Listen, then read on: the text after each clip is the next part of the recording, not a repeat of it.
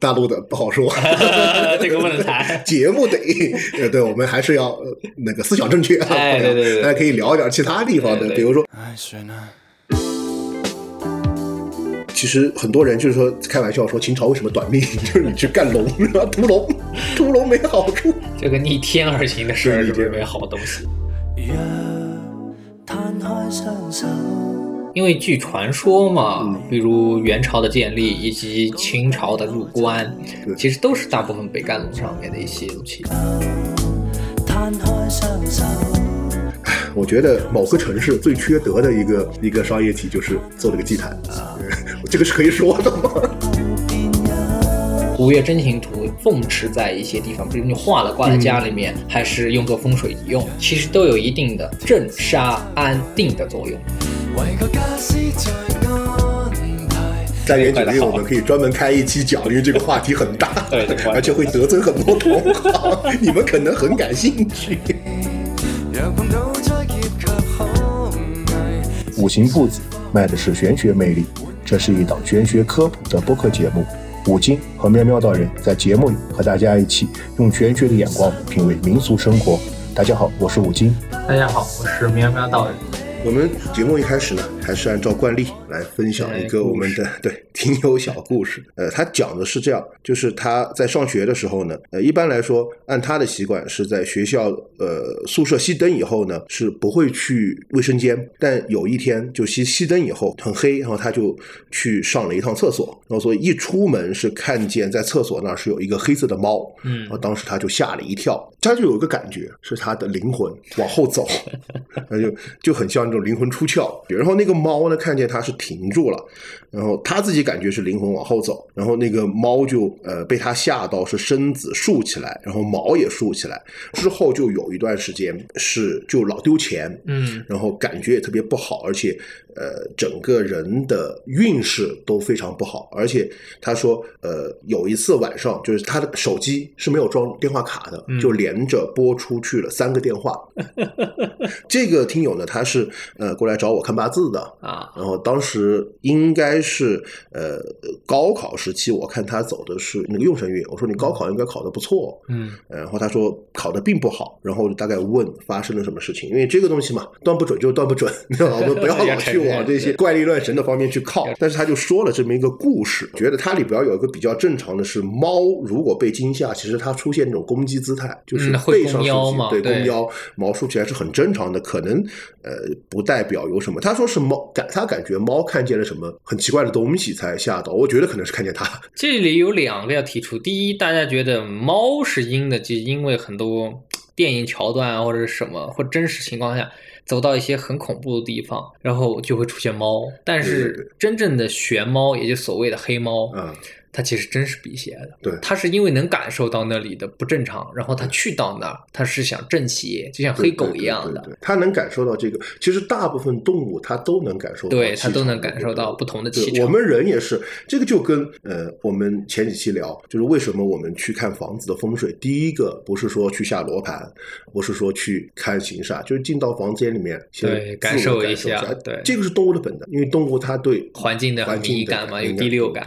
那第二个问题就是，他所谓的这个灵魂往后走也有可能性，因为在民间传说里面叫丢魂。对，因为人在惊吓的时候会不安啊，就是说所谓的一些医学上所神经一些的东西了嘛。对对对啊，玄学上来说的是丢魂。丢魂。对，这个是在民俗上，其实在宗教上都会有，都有你你看，之前我们也说了，小孩如果受惊，对他会夜惊对，他会夜惊夜哭，然后需要母亲坐在床头叫魂嘛，安稳对的，来安稳他，对。其实也有很多听友分享过，我自己也有感受，就是睡觉的时候，如果进入冥想状态，会有一种能够从第三视角看见自己的感觉。呃，这个有一个医生叫什么名字我忘了，他曾写过一本书，这本书是在他抢救五十个还是一百个危急病人，就是快死的那种嗯病人了嘛，然后救回来二十五个还是多少个，他去采访他，他后面他做了一个实验，那个不是有吊顶，对，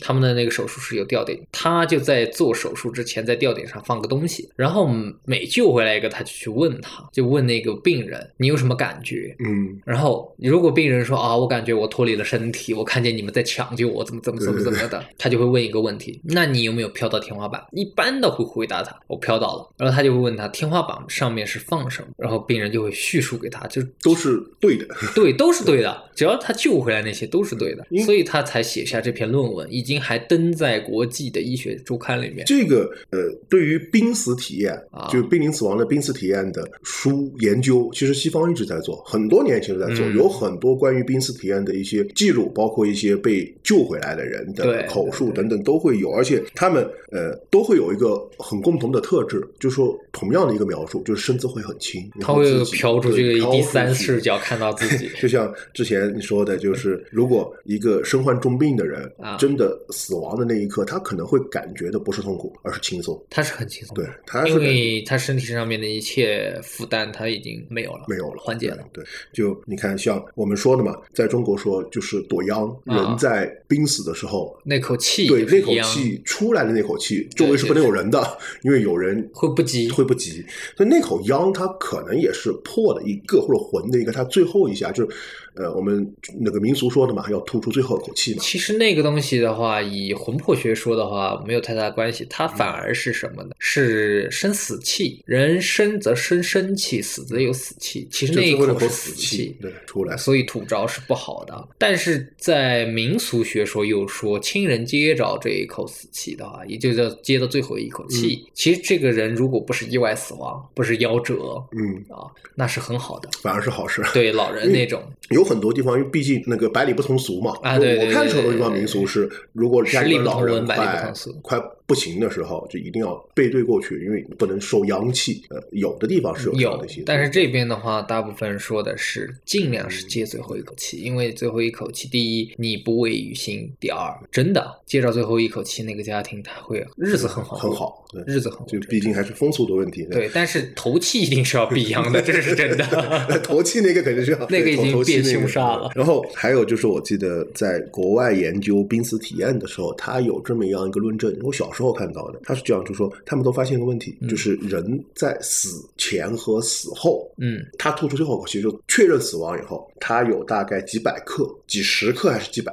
克重量，几十克重量差。然后很多38人就说这个就是灵魂，因为灵魂没了，对，现在只是说提出来，大家也不能确定。有人说这是水分，因为三十几克的水分立马消失，也有可能性哈。有的人说是一些体液流失，因为这个实验做的很早，我也去看过。他们是让一个濒死的病人坐在一个密封的空间里面，其实那个就是一个整体的秤，然后死了之后立马消失了三十八克还是三十七克的体重。因为在医学上是有这么一个论证的，就是也是实证出来，嗯就是说很多人在呃濒死的时候，或者说快死亡的时候，他会出现大小便失禁的情况，对对对因为这个是因为你的肌肉控制控制不了了控制了，对对对然后出来，然后也有人说这个它不是灵魂，它就是你体内的水分和粪便，然后导致灵。但是也不说濒死吧，我听过的一个故事这样的，有个人过来跟我款过，他说的是你相不相信有灵魂？嗯因为他不知道我是道，然后他就问这个问题，然后我说，哎，你讲讲。他说我做过一个开腹手术，她是个女生啊差不多也是四十几岁那种。他说我切过子宫，但是那个时候的话，什么全麻，啊因为要全麻你才能开腹，然后他全麻的，全麻了之后，他觉得那其实应该没有意识，但是他就是以第三视角在看着医生的那些做手术，对，然后他醒来第一件事是什么？问医生说：“你们是不是说过这句这这这这这话？”医生说：“啊，你怎么知道？”然后他，然后医生还很惊讶的去问麻醉师是不是没上？：“对你这个麻醉是不是没上够？” 麻醉师说上够了，他都已经进入昏厥了。我觉得这种醒来，第一个然是疼吧，不是觉得听见的。你看，最后来说这个，就是他感觉被吓到，灵魂往后走。那其实转过来，拿科学的解释也是一种可能，就是我们的磁场因为被吓到会乱，对，它会乱，对，会乱，它也是一种可能，就是说，因为你磁场乱，它需要时间来稳定它来稳定。这个就像我们说，不要去住凶宅，嗯不要去一些阴气重的地方，包括这个房子确实你感受磁场不对的情况下呢，你不要去住的原因就是它扰乱你的磁场，你要回归这个磁场是需要很长一段时间自我调整的。这个就是生病你自我个人个人磁场你没有办法影响房子的太大磁场，因为房子是大磁场。但房子可以影响你，对，房子绝对可以影响 对。就这个问题就是，呃，像我们很早就很多人问，嗯，就是说中国人是从什么时候开始讲风水的？其实这个东西往前走很长时间，嗯应该来说不是我们人讲风水，是所有动物都讲。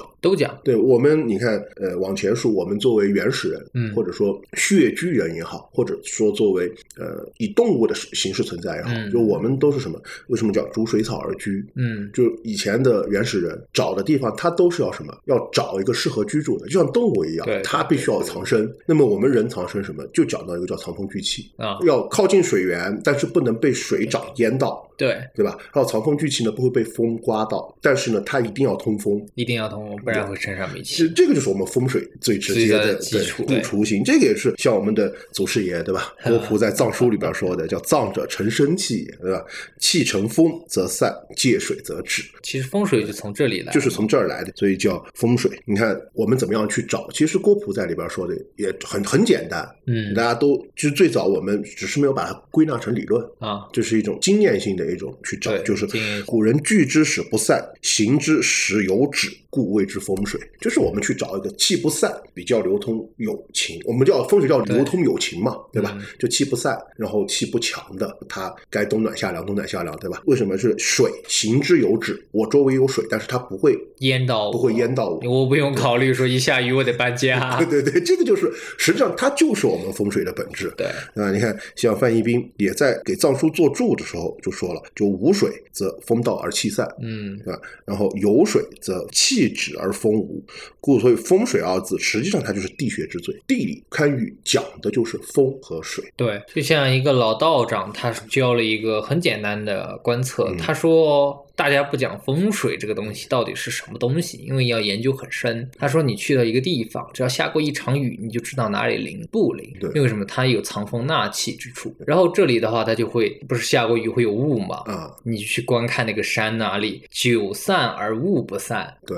那里其实就是这个藏风的也是我们。经常说去点穴呀、去行山看见的，这个是灵气之所在。这 个电视上有很多的，你看那个那儿雾蒙蒙的，就是你看灵气之所在的。像我们呃很多寻龙，寻龙的技术上真是要在雨后，最简单就是平地。你想平原地区它没有山啊对你怎么去找龙脉？对，像山 山西、陕西、甘肃那找的是什么？叫平阳龙。你只能找地气。对啊，然后找平阳龙的方法其实也很简单呀，下完一场雨，然后就站在那儿，哪个地方的水是最早排开的，对那个地方它就是地气所在，它就是一个龙脉。对，因为在最早的一个学说来说的话，其实龙脉上承龙脉里面是有这个你说的山脉，它只是一个皮骨之类。对其实它还有血。所谓的血，它有些是地下河，有些是各种液体在里面流淌，它产生了已经浓聚到气化液的一个过程。对，所以它产生了这种东西。所以风水在阳宫上，因为阳宫实际上它才是风水界的祖师爷，郭璞不是。阳派理气，它其实最早杨金松的阳宫风水才是最真正现代风水学的鼻祖。风水特别，它跟奇门很像，就什么？当时是除了六壬能在民间流传，太乙、奇门和风水是不允许在民间学的，学就违法。它是帝王术、帝王之学，都是说一直到了唐晚期嘛，当时乱嘛，乱所以杨君松对祖师才把地理学也好，风水学的很多东西带出来，嗯才成了这个阳宫阳阳所以为什么三寮村那么有名，就是因为他找的三寮村，他住在了三寮村。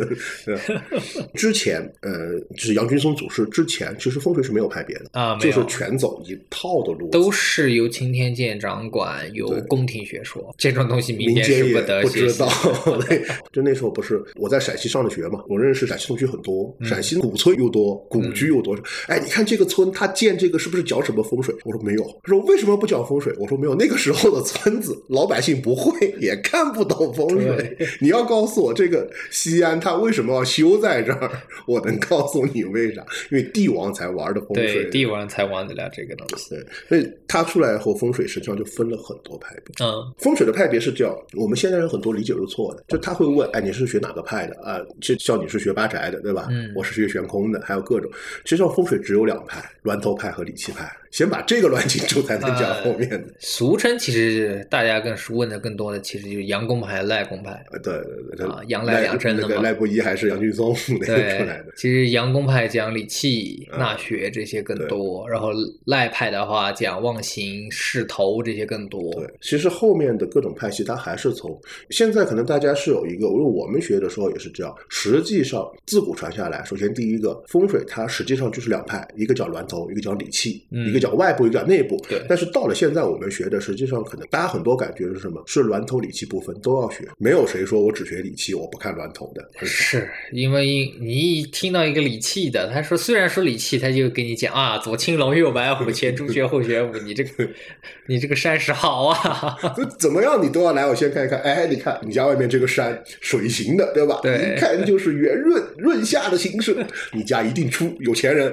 这个看的就是峦头嘛。对，其实都要有一些，因为现在派别之分没有那么严格之说了。二个，大家都是以有用为主。对，你说理气，它有自己的缺点，有峦形它也有自己的缺点，所以很多大家学的时候就没有说对，搭分别配起。来用。对，而且现在大部分其实正常看风水的流程是这样，也没有谁说我进到屋子我再下罗盘，都是在小区外边先要绕一圈，我要看看你的路，看看周围的一些影响。你周围的这个四校位好不好啊？再看看你的远处，你的外明堂，啊 整个山势、地势如何？这个，但是峦头派还分为三个派啊。我是觉得，因为我后面看很多他的特别刑法派，刑法派是比较有意思的一个派，因为他起了很多名字，叫什么一箭穿心啊，这我们经常见的，像什么斗牛煞啊，不，斗牛煞不是那，像我们说的绞煞，啊，什么呃天桥煞、反攻煞，实际上它就来自于形象派。其实我觉得更好玩是什么？呃，对，形象派，形象派它哪里呢？什么你这个白虎衔师、青龙卧头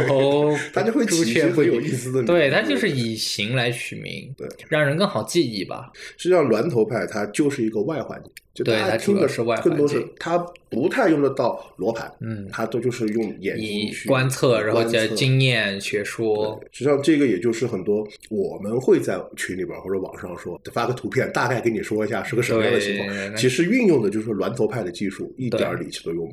这个理气派的技术，我个人认为我是不太提倡在网上看风水。我也不提倡，因为第一，网上你不好教斋主去下罗盘，因为他不一定下得对。下罗盘是个技术活，它真不是一个简单的工具使用，它是个技术活对。因为首先第一个，现在很多人都说不清楚个问题，罗盘最高不过三十三，一般是用二十九啊。你想正常二十九九十六厘米，没有哪个人说下罗盘是跪地上下的吧？对吧？所以才到了三十三，三十三是一米三三嘛，啊那，大部分人差不多就到肚。放在肚子。但是我看很多人罗盘运抬着方便是抬着抬在胸前，好看你抬着才能稳定。嗯，这个是，但很多人就问，为什么是罗盘要下二十九，最高不过三十三？因为地地气在影响最高不过二十九。因为地它还是一个向下下沉大下沉沉的一个过程，你又不是拿罗盘去看星象，你说哦像观星盘一样放的越高越好。对，实际上罗盘它除了感受磁场的变化，就为什么罗盘它比指南针灵？它除了嗯磁场的变化，它还要感受气场的对地气的走向和流向的问题，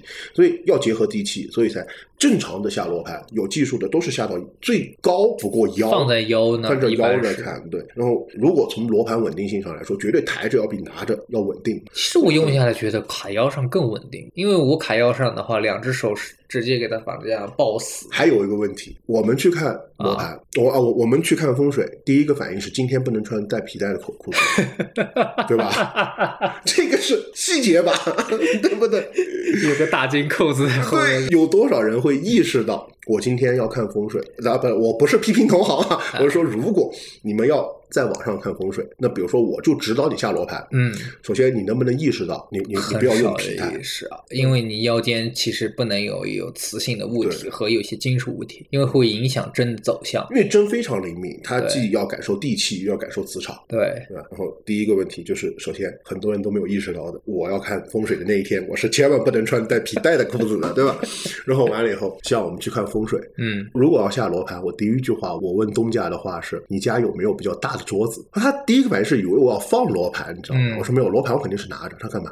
我说我要放手机，我的手上戴的这些所有东西，手表嗯我要放下去。他说为啥？我说我带着东西就影响磁盘灵敏度，我下的像一定是不准的。嗯，所以这个也就是呃，如果在网上看风水，那肯定是我指导你去下罗盘。嗯如果其中有一个细节我没说到，比如你大家戴个大金镯子或者大金大金戒指，对吧？抱着一个罗盘，大部分都是肯定是不准的。他会给他吸偏掉。对，对，还有一个问题就是你不好去指导这个人家找房的中心点，因为你没去过他的房子的话，第一，大家的房子百分之七十都是缺角，你要去嗯补角，然后补了角之后能补上的也按补上的算，补不上的又要去找补不上的中心。你这个房子没有谁的小区房是方方正正的吧？那么好的一个，其实方正的中心很好找，就是它的利己点方正的很好找，但是一旦出现 L 型，特别是手枪型，它还真不是说我把脚补完画个对角线，它的利己点不是在房屋的中心点，它是两边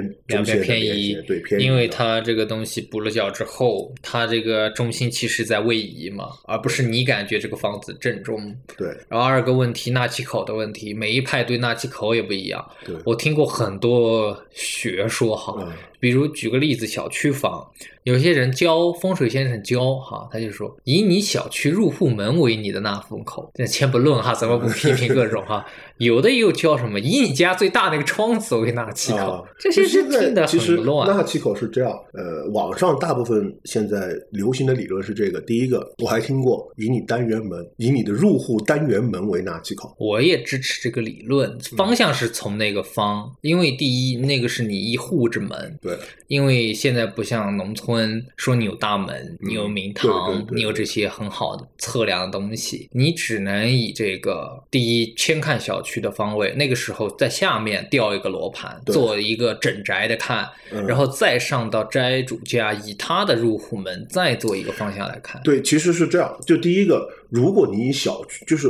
单元门或者楼栋门作为入户门，嗯那我的操作是我先下个罗盘，我要的是你这个房子在这栋楼的方位吉凶。嗯，其实这个是可以定的。然后其实还还有好多人什么，因为我们下罗盘是练过的，嗯这个手怎么拿是练过的，拿的稳，对吧？啊然后因为很多人拿罗盘不稳，你像现在很多门，就我们家里大门是铁的吧，对吧？里边肯定有铁，对不对？然后我们的窗台很多它是要呃它要封窗包供阳台有铝合金有铁在里边，它为了方便就是看直接给他就是把这就顶上去顶上去了顶着看，就很多人是这样看，你顶上去有个问题，一样你的罗盘你的天星肯定要偏移。其实就像一个大有一次哈啊，什么村子咱们就不提了哈，那个教风水的，带他们去看有一个家的一个极宅，然后就你见的趴地下的趴地下的，顶墙的顶墙的，门外的门外的，中间天井里面站，中间天井里面站的，就一个师傅哦，教出来我看过，我看了那张照片，还有抬到上面，对就为了方便看，然后抬到下巴上看的。呃，就我看了那张照大，家网友就想方设法给他解释，就帮他解释到底为什么会出现这种问题。而且哪个村我也知道，不好说。这个村说出来有点欺师灭祖。其实以我认为的理论，风水学上最好的两个宅子，其实三爻都还排不上。它其实哪一个？一个是由孔夫子、孔老夫子的孔府，嗯另外一个是由张天师、张氏家族掌管的天师府。天师府他居住的那个老宅，而不是现在的那个天师府。其实这两个风水呢，其实真的算是这个回归到一个问题，那就是风水是有钱人，不是穷人玩的。为什么？风水实际上它回归到最古老的，嗯就古法。对，就我我们不经常说，呃，论命八字也好，嗯，呃，占卜也好，我特别爱提古法，因为什么？我们是从古法古人传出来的。它是我们的基础，我们一定要对。对那么风水从古法来说，它一定是以形峦或者以峦头为体，嗯。以理气为用。对。你峦头不好，你理气就理气它是属于补充，你峦头不好，你理气永远好不了。你造的行不行了嘛？对，这个就像我们很多城市小区，我们我反正我看的百分之九十的房子去看，我第一个反应我都不是说是给你去挤，给你催催财呀、催催病呀，我只能进去的，我就说一句话：房子都买了，我尽量帮你改对吧。，能 能画多少画多少，画不了的你也不要去想，真的大部分都是这样。都有问题我都是想，我先帮你画，画完我看哪可以催，再来说催一下。对对这个，因为大部分城市小区的峦头都不好，所以峦头一定是最核心的东西。因为我看过很多，其实要真正讲风水，你只有什么讲风水？第一，最低基础哈，嗯一户两梯对啊，或者是这种大平层，对，或者是联排别墅。首先只有板式房，你在考虑在催气和续集上，这个是实话。就除了板式房，点式房大部分全部是必修。对，因为他 就我们开玩笑的，建筑师恨风水师，风水师恨建筑师。啊，这个是装修的恨风水师？就是很多时候，因为我见过很多，我都跟我的客户说，他他装修前就来找我嘛，啊我看一下，然后我就说，你要不然找完我，我啊告诉你哪些地方不能搭高，哪些地方你要做低，哪些地方你可以把龙头水龙头攒在哪儿，我告诉你以后，你再去找装修师傅。有的人就急，这边出着装修图，这这边风水师又 让我去看，让我改完以后，然后那边可能图纸已经好好了他就说，哎，我看了风水了，哪个地方哪个地方要改改。然后我我自己就能感觉，那个可能设计师在心里边已经骂了我一百遍了。造甲方，就其实这个，因为我们很多设计师他懂风水，但真的只是懂皮毛。他了解过，我有个朋友是学室内设计，他也说过，我们曾有一本应用设计风水，但是只是提到有些基础性的理论，他没有去，因为他们不可能深究的去研究这种东西，给你好好的去布置，他们只是了解哪些东西不能犯对，啊就行了，所以他们只是做到这种，就他们可能最多知道，比如说室内不要多见尖角，对，对或者反光的东西反光的东西，对吧？室内要圆方，要搭配合理，不能全圆，不能全方。这这种东西，他们可能就到这一步。那有些东西你要怎么来方位方啊、位纳气啊、吉凶啊就，很多东西，它还是要在呃，还是要在峦头上去下功夫。就像很多人问，哎，我这个房子缺角啊怎么办？我说很简单呀，你把隔壁买下来，打通了，就凑成一个方形，你就不缺了，对吧？土豪。这个是唯一的解决方法。很多缺角宅你真的没有办法补，它就先天缺缺陷，就在我看来你没有办法化解。嗯，按我的风水理论，可以做做夹角。如果实在补不上，要造势、啊，那个就是理气的，但是很难。对，对那个就是理气的这个东西有可以，但是理气一定是补出来。对对，因为你不可能，我能买得起，我就不找你看这个 这个做。夹角呃我也会，但是我解释我都不太建议做夹角的原因是啥？做夹角从我的认知上来说，就是相当于你没了胳膊没了腿儿，给你按个夹给你装个式义肢，但没办法就是只能告诉你有，你能用吗？那不一定。对，但是没办法呀。你其实严格来说，很少有人说难听点儿的，我们去看风水，你缺了个角，建议你帮隔壁的买下来打通吧。这个不可能，这就所以说，我一直在说，我说你们不要太去在意自己房子风水好不好，特别嗯峦头好你自己看了看完，就是第一个你自己要知道哪些峦头不太好，嗯，你完了以后是个取舍，就是特别不好的我不要，但是有些不好的我就真的你当没有就没有了，对你，当不存在就没有提出来的问题就是这种。如果说你在才开始择房的时候，你可以选择几个小区，然后请我们去看，我们给你择个挤点儿的对。如果说你都买好了，就像粑粑都烧出来了，你喊我给你这个粑粑添点馅儿嘛，我这也没有太大的本没有办法，就是事。最多是能画多少画。但是对我觉得这句话是我跟东家说的最多的。哎，我能画多少画多少，尽量 尽量。我也是吧，这样嘛，因为大家请你来都希望什么催急催好，对，大吉大利。但是说句难听一点的，现在的小区房大部分是什么使用面积，它是尽量扩大的，它不考虑很多问题的。所以你风水师一进去就只有摇头的份儿，对然后你就说我尽量给它化解了你。看，像很多人问的一个说啊，我该怎么催文昌，我孩子学习好一点？嗯，我说说实话，最直接、最简单的方法，最花钱、最有效的方法，啊不是在你家存，就在你家东南那个地方，啊或者是说在西南那个地方，嗯你造个文昌塔，比你家高的，那就可以。对吧？我怎么建水，对不对？在你挖个池子挖个池子，然后你不止挖池子，你最好是在什么，在你面前做一个什么，做个九曲水，环着你绕一圈。对对对对对，做个集水。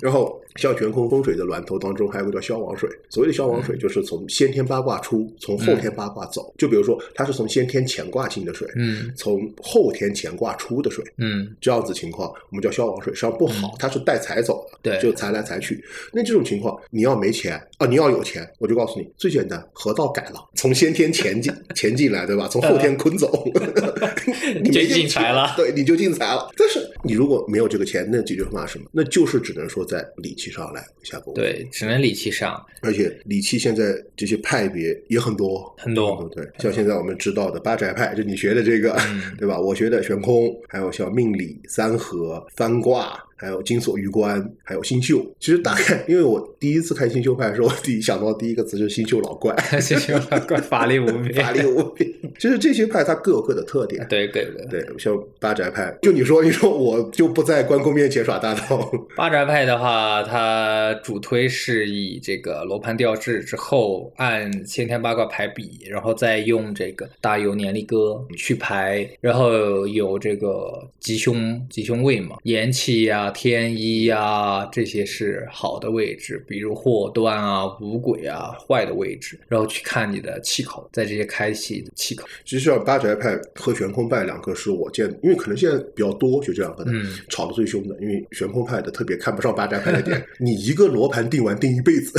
永远不变。然后就结合那个屋主的年命了，就去看你是东四宅的还是嗯西四四宅的东然后东四宅配东四命，对吧？西四宅配西西四命对这个是是八宅派，就是呃，我们其实也可以介绍一点派别，就可以知道，如果我们找到，因为风水师傅他派别不同，嗯，你要知道这个师傅靠不靠谱，最简单的方法，你先问他师傅你是哪个派的，然后看他下来下完罗盘的下一步操作是什么。就是如果他说我是八宅派，然后看完一圈都跟你说完了，连你属啥都不问，你是哪年生的都不问，对，八宅必须定不靠谱必须要问，至少要问个什么呢？屋主，对。至少我要帮屋主的出生年拿出来算算后天，结合后天八卦来排这个宅命。对，然后这个其实八宅派就是他就是真正严谨点的师傅，他不单是问屋主，他会把一居住一家人都要全部的排，对都要排。排完，然后所以你要看一个八宅派的师傅，如果给你看完到走都不问你的出生年、呃 出生哪年，这个一定不靠谱。然后还有一个派就是理气那个命理派，它是结合了八宅派、悬空派还有呃金锁玉关很多东西，嗯它是把房子一样，他是用九宫，他一样的把房子，就是其实八宅派和呃和悬空派也是分九宫嘛，对都落用洛书九宫分对对，分完以后他就按洛书的后天数嗯来定定位五行，对然后以什么以命主的八字喜用来定。首先，他定这个房子的主五行，嗯是什么型的？它外部峦头的山形，嗯或者说整个外部外明堂的形式来分到五行后，再定房子的五行。那么你这个屋主的喜用神，这个房子的主五行，或者说这个房你住的那个房间主五行是否搭，是克，嗯，是克出克入，生出深入，是否合适？这样来，那么一样的，如果你去看一个风水师傅，你问他，哎，师傅你是哪个派？他说我是命理派的，然后看完走，这都不是，因为其实八宅派不用问生，不用问八字，问你哪年生的就完了对。如果一个命理派师傅看完了就问你哪年生的，就连你八字都不问，因为我知道很多好的命理派师傅的看完以后，他会连大部分八字都会往你批了一半，会告诉你喜用是什么，因为你喜用木，喜用火，因为你为什么方位了那你看完以后，第一个师傅没有跟你说喜用，第二个连你生辰八字都不问，这个命理派师傅就一定不靠谱。说起命理派，我倒想起一个常用命理派的人，也挺火的，网上也炒泥师，泥师在啊讲天际的时候，泥泥师是标准命理派。对他在讲天际的时候，其实就用的命理派学说。然后呢，现在就除了像八宅啊、命理，还有一个就是翻卦派。翻卦我派身边倒是没有。翻卦派是个比较有意思的门派。因为我们学的时候，我们才开始学术数的时候，最早学什么？学掌诀，叫啊排山掌？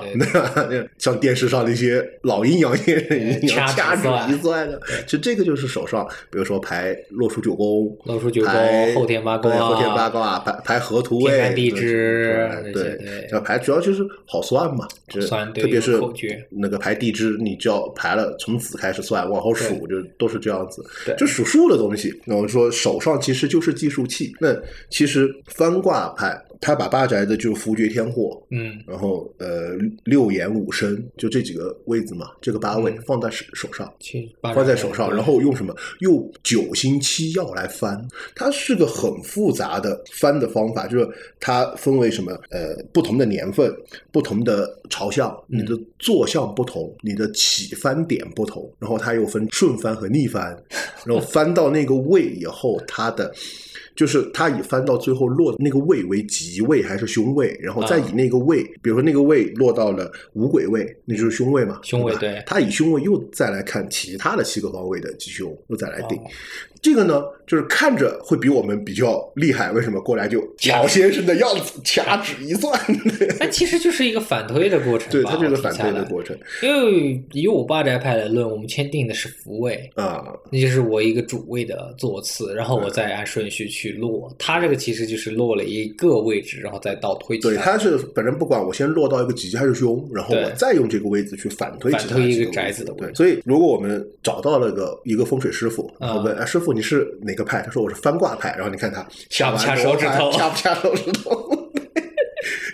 翻卦派你不掐手指头，你真的翻不出来。对，因为我们为什么要用排山掌？嗯就是不管是记那个洛书九宫还是记天干地支，它最方便是什么方便，嗯手上掐最快就是对手上快，然后好记。嗯相当于我拿了个计算器在手上。对我掐到哪个位置上了他不能说哎，因为我熟，我不用翻卦了，我在脑子不可能，他一定要在手上翻，他一定比在纸上算一遍要简单。所以你找一个翻卦派的师傅，如果问，哎，他看完就直接给你布置完了，不翻个卦，那这个师傅 大概率就不靠谱的。然后还有一个就是像悬空派，就是我学这一派，你学的对。这个。悬空派最明显就是飞星，啊。它又有啊山飞星、象飞星、地盘飞星、运盘飞星、呃年飞星、月飞星、日飞星、时飞星。哎，这真没有就是我们要，它是以洛书的排顺嗯。为以武中宫起了嘛对以中宫来起飞，然后就是叫。如果你找一个师傅啊。给你定完定向了，就是给你看完楼盘了，啊。然后就给你布置了，不在纸上算一遍，他不飞下心，这个悬空也有问题对，也有问题，不靠谱。因为一样悬空你不在纸上飞，你还真不能说我脑子里算一道。我们基础悬空盘，嗯。每个宫位至少三颗星嘛，嗯。运盘星、山星和象星，嗯。这三个你是首先我要根据山象来顺飞还是逆飞，嗯这是五四三二一还是五六七八九？对我首先我要算一下，这个是要拿纸算的呀，就他不拿纸出来给你算一下，就给你安排心算来给你对算完了，不可能。你想，如果再把年飞星、月飞星、日飞星、时飞星放进去，那一共总共就要飞多少？飞七颗星，我怎么拿心算来算？是那个也不一定记得住。对，像我们现在比较流行的三元九运的说法，就很多人说啊啊，我为什么没有听过？三元九运实际上它就是悬空悬空风水提出来的，它的作用是定运盘。但现在大家，比如现在炒最火的，就说的这个国，这个是个很大的话题，说国也可以，为什么？风水也有一个嘛，叫国运大于地运，对地运大于人运。那国运它也跟风水是有关系的。那一样的啊，我们是它特别像什么六壬，六壬它不是个地盘嘛，它起盘的时候是个地盘是不动的，就是我们正常的就是子丑寅卯这样子位置不动，然后又以月降和时间的关系来定天盘，嗯。天盘是动的，嗯那我们也是一样，我们的地盘永远是洛书九宫，嗯我就是五六七八九一二三四这样来飞。嗯然后呢，运盘是呃以哪个运八元运还是九元运放到中宫再来顺飞一遍，它就是我们叫动的嘛，就放到它是一样。但是你说这个呃怎么说呢？三元九运它是不是真的适用于于世间万物，我也不好说，毕竟它只是一派学说。因为现在的人放的很大，他是帮整个世界地图铺平了，嗯然后来画了格子，对，然后说，哎，走到这个运应该是这一块的好，走到那个运是三那一块的言九令，我们。可以专门开一期讲，因为这个话题很大，对这个而且会得罪很多同行，你们可能很感兴趣。然后完了以后，其实我比较感兴趣，就是你也很熟的，就金锁玉关，因为金锁玉关的名字特别有意思，它叫过路阴阳。对它过路阴阳。很多人不知道它出来。现在很多人不成，因为他们觉得这个名称太掉份儿了。这个名称是我觉得反而是对，如果作为一个小白或者说一个对这块儿不是太知道不多的，一听过路阴阳，啊哇，那就有一点儿。就有点那方面的意思，那就会觉得哎，这个才厉害了，又又有阴又有阳。过路阴阳其实也蛮有意思，它不用罗盘，它纯靠口诀。对，第一，他还是大一个峦头派的问题，嗯他以口诀、经验学说，再加上以忘形，他来判断你这些气过不过、到不到、水至不至、旺不旺这些问题了。对，他来判断。其实金锁玉关它有一个核心，它是把什么？把峦头的沙龙沙血水象放到了理气上来说，那呃，按他们来说叫生数要见沙，成数要见水，嗯对吧？这个就是呃我们的河图先天数的问题，一二三四为生数，嗯六七八九为成数。这个问题就是，如果你找了一个风水师傅，问他你是哪个派的，师傅说金锁玉关我是金锁玉关的，或者说我是过路阴阳的。啊第一个，他下不下罗盘其实都正常，那都正常，他们但有时也会用。他有一个最明显的就是，如果他不告诉你说这个地方是沙，这个地方是水，水那就有点儿那个，因为金锁玉关所有的口诀全部他都是以这个来论，以沙水来论，沙水来论。所以除了金锁玉关以外，来你家看风水，只要不下罗盘的师傅 都都不靠谱，唯一一个就是说，如果是金锁玉关的师傅过来你家看风水，不下罗盘是很正常的。他只是观测。然后还有一个新秀派，就是新旧老官，哦 法力无边。就 新旧派现在我都觉得。啊，这个可能有点太武断，就是哪个师傅过来说我是新秀派的，我觉得我心中要打个疙瘩。那师傅说，新秀派现在很少，对，因为第一，关心纳秀之术是的，像人家说的，风水是有三等：第一望星走，第二、嗯看罗盘理气，第三满山跑。对，就是我们说的嘛，算命靠嘴，风水靠腿。啊，你没走过几百座山，你还真不能说你会寻龙，你会点穴。对，然后所以你很难去以心来映照说哪里急哪里不虚。但是前段时间我看了一个，就是呃台湾一个叫混元法师的一个视频，嗯，他是悬空大卦的。他说了一个理论，我觉得是有道理。可能星宿派他的理论跟这个也有契合，嗯，因为星宿它是以二十四星宿嘛，对，以二十四星宿变化以地球引力的关系来嗯决定你这个磁场的吉凶。虽然现在可能学星宿派的不多了，嗯那他有个理论，就是我们都知道，呃，按照我们学风水或者学堪舆，嗯呃，为什么山脉被称为龙脉？为什么我们是要寻龙？所有都是依山而建，要看山。呃，是这么说，就是说我们承认有地气，嗯对吧？对地气是在地下面，你所以你看不见，对，看不见，但是地气是往上走的。它是它旺的地方，它还会有对，它会起旺嘛，因为它过阳则亢，它多了以后就会要生发出来，然后它就把地给顶出来了，对？这个是最基本的，所有的风水都承认的。都山势是来源于地气地气往上拱了，太旺了。对，所以说我们去走山，嗯，去寻龙，看的就是哪个地方的山势好，是证明它地气很旺，而且地气很好，才顶出一个秀丽的山势出来，证明这个地方的龙好。对。龙脉就是这么来的。但是后元法师他当时说了一个观点，嗯。是这样，他说如果我们在一张纸上撒上铁粉，嗯，下面摆一个磁摆一个磁铁这是地气和山的关系嘛？对，对吧它会影呃响。，铁粉的形状会根据我磁铁的不同的变化走向会变化，所以说山是跟着地气走，嗯这可能走到真正真结穴的地方，就是它出气的地方就形就结成了一个穴，所以说地气在这儿凝结成穴。我们做呃阴宅也好，做阳宅也好，就是沾了很多地气，沾了很多沉它这个气旺了。对，呃，他当时说，就说如果你只是铁粉撒在纸上，下面只是磁铁，铁粉只是跟着你的磁铁走，但它不会立起来，啊，它不会立起来，它只是走形状。如果你上面再放一个磁铁，嗯，磁铁就会立起来，就会从平面变成立体的。嗯然后我想，哎，有道理。就他说，实际上，呃，我们所谓的龙脉也好，嗯所谓的风水，它不是单纯的地气影响往上顶出来的，它还有什么？就是各个星体之间的相互之间的影响。对影响它的引力作用。但是这个东西，你要说大风水，它肯定是对的，因为星宿照于就天圆地方理论下，对。是照临大地的，然后以二十八星宿布周天四斗之方位，对。这个东西的话，它用下来是很对的。但是你说一个宅子，你去问这个问题就很很尴尬。他这个问题其实这么说，就是有一个这种，他是叫太小了，对，你犯不上。你这个星，你抬头是整片星宿都在你头上，但是整片星宿怎么映照在你房上呢？这个问题就是你的地气还没给你影响够，你还要受天气的影响。对，这个就是太小了。其实我们承受地气足够了，我承受地气，对。对，但实际上，对于我们来说，影响国运或者说影响整个地运环境的，它就是一个大环境，一个地气，一个天气的共同作用影响，所以才会形成龙脉。其实，所以以前第一他们要关心，第二要择学的问题，就是才确定说一个这个宫廷或者是一个大建筑在哪儿造，造什么方与什么东西来结合的话，才是受天地影响的。这个东西那么大一个玩意儿在那放着，那肯定是对的。对但是你一个小小的宅子，然后你要考虑这么多，对，特别再说一点，小区房里面一栋那么多楼，那么多层，你这个影响单影响你一家还是单影响所有人的？这个讨论。对对，所以转过来就是说，实际上它真正真地气和天气，嗯或者或者星宿的影响，它影响的是整个大大地的地理环境。对所以就讲，哎，我们聊了快五十分钟，才终于进入到 我们的主题，讲讲我们的屠龙少年的故事。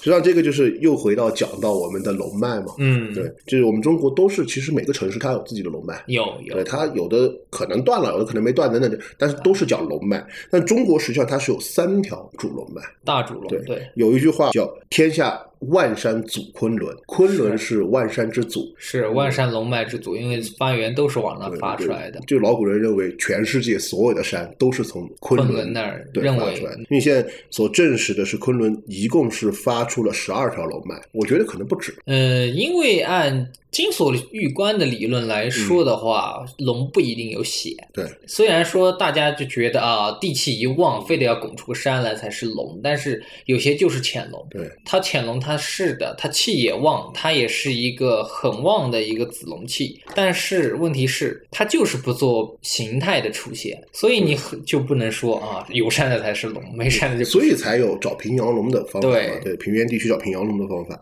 它十二条龙脉呢是有三条嗯进入中国，所以才有叫北干龙、南干龙和中干对，这个还有一个他们说的啊，就是有四大古国。嗯其实这十二条龙脉，其实提到的四大古国就各分了三条。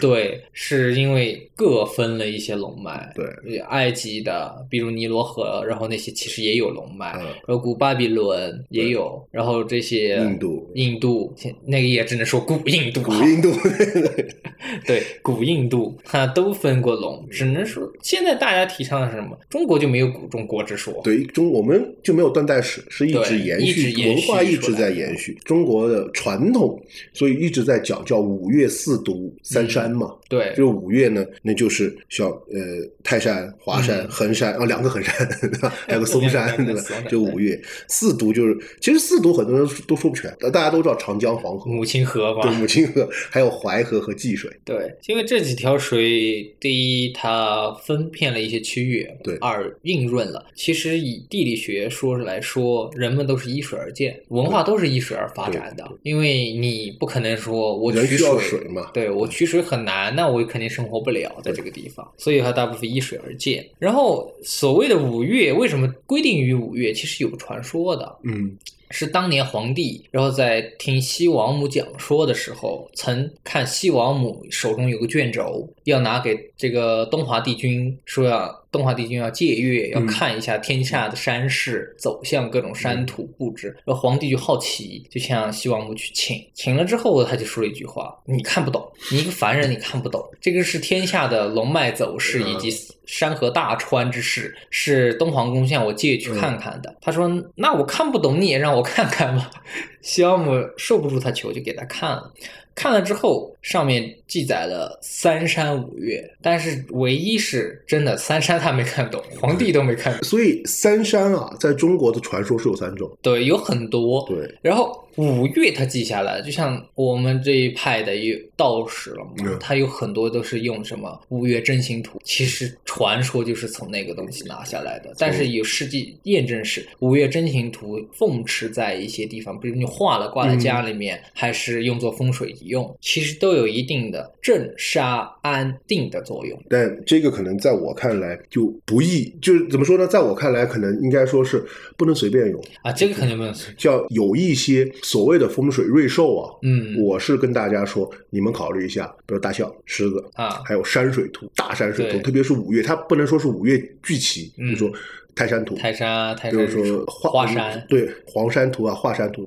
我说你首先考虑你房子大小，第二个你房子承不承受得住，然后第三个就是还有有些时候你这东西放出来，你煞气没有那么足，但是你压完以后，它就压你旺气了。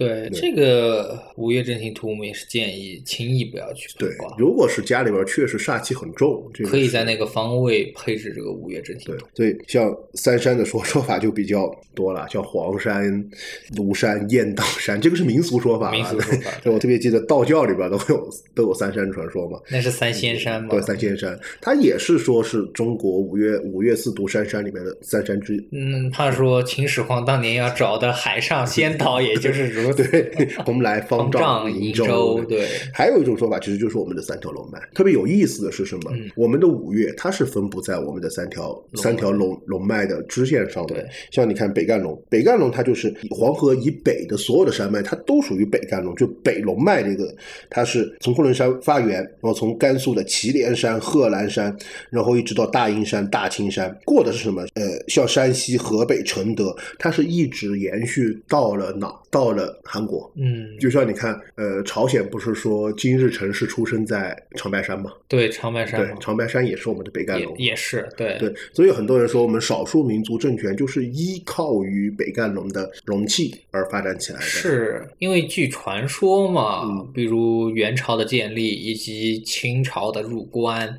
对其实都是大部分北干龙上面的一些武器。对，就是为什么很多人说，呃，这个里边就牵扯到很多屠龙少年的故 事了。对，我们往后说的这个，但是很多人觉得啊，北干龙是我们的龙脉，但是北干龙其实没有出过很强的王朝。没有，汉、唐、秦，呃，明哦，明不是汉、唐、秦、隋，它都是中干龙。对，大部分其实是因为中居中土，二它上上也有承接，下也有对这个承接，它是很一个中间的一个地方。像你看，我们中干龙，它就是在长江和黄河中间的那那个山脉，嗯过的是比较有名的，像什么峨眉山呀、乐山呀、武当山、大别山，都是属于我们中干龙的。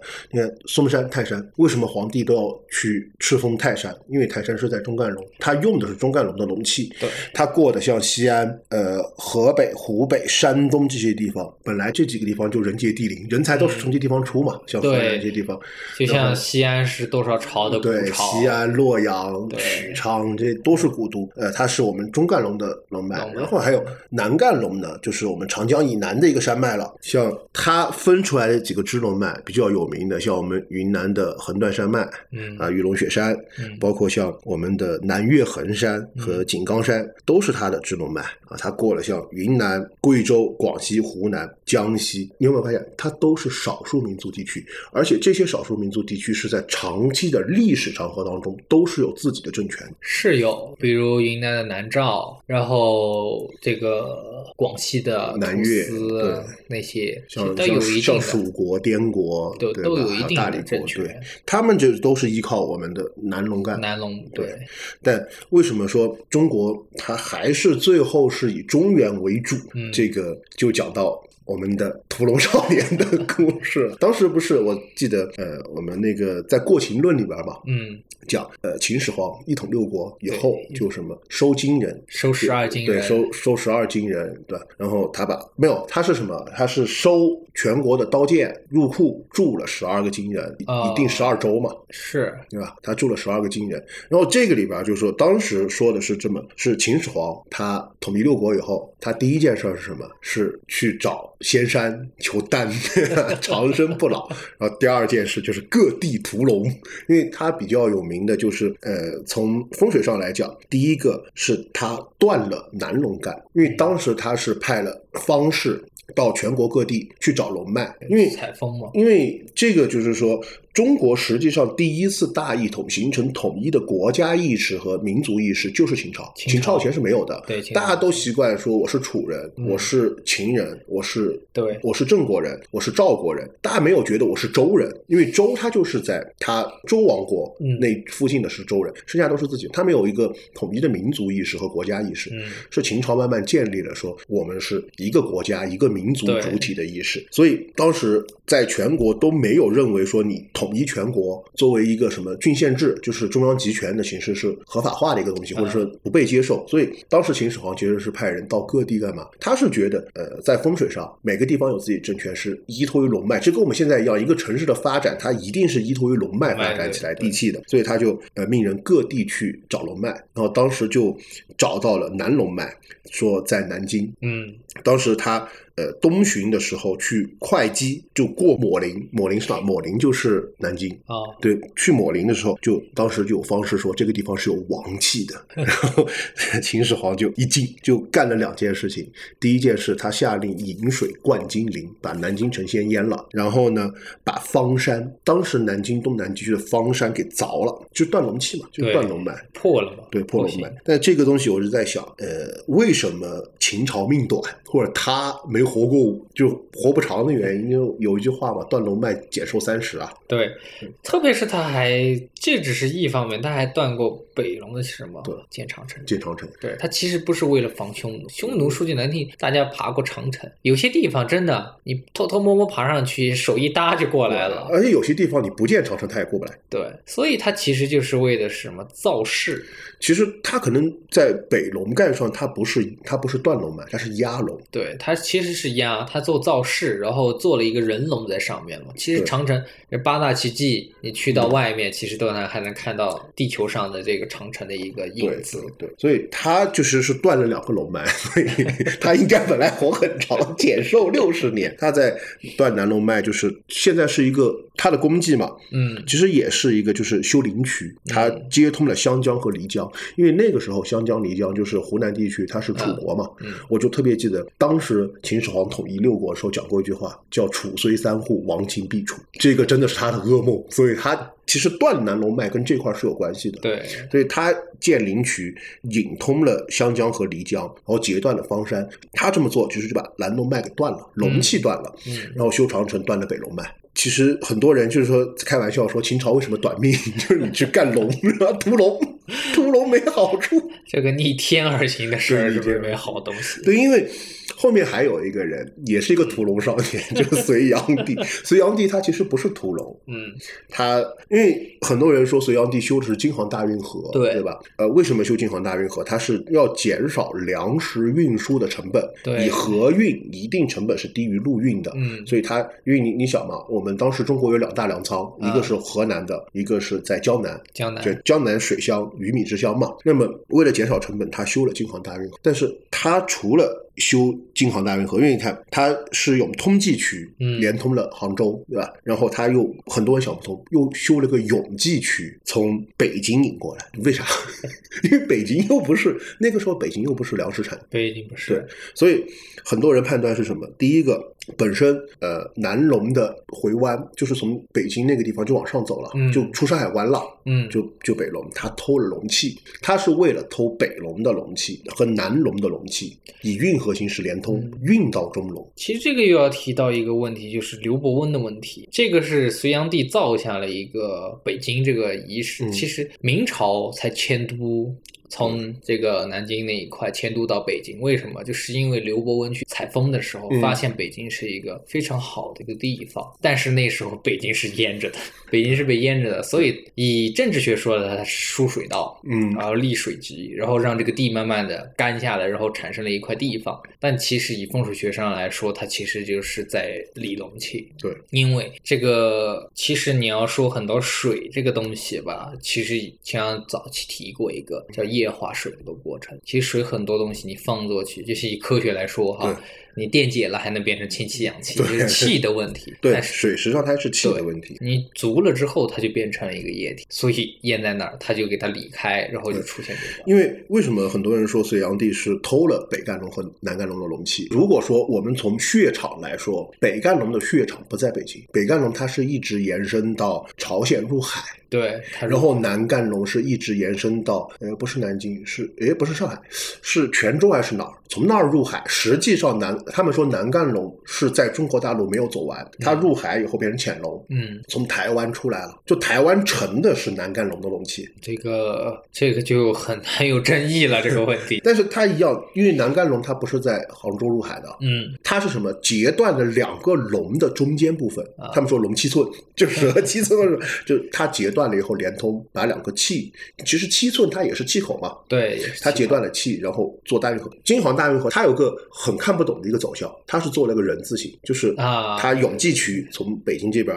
接通到洛阳，对那个通济渠从杭州接通到了那个洛阳。啊，就他说，很多人就说你做京杭大运河从杭州运米过来，我能想得通。你为什么？可能说啊，他是为了打仗，呃，往那边运去打朝鲜。当然，这个也是一个说法。那么从风水上说，他是说，因为我截断了，用水运气，把嗯两个龙气接过来，实际上它也是一种斩龙的做法。嗯，对，它也是断了龙气，所以隋朝短命，减寿六十年。隋炀帝也不长哈。对，隋朝也不长，他们说也是因为你屠龙了，是吧？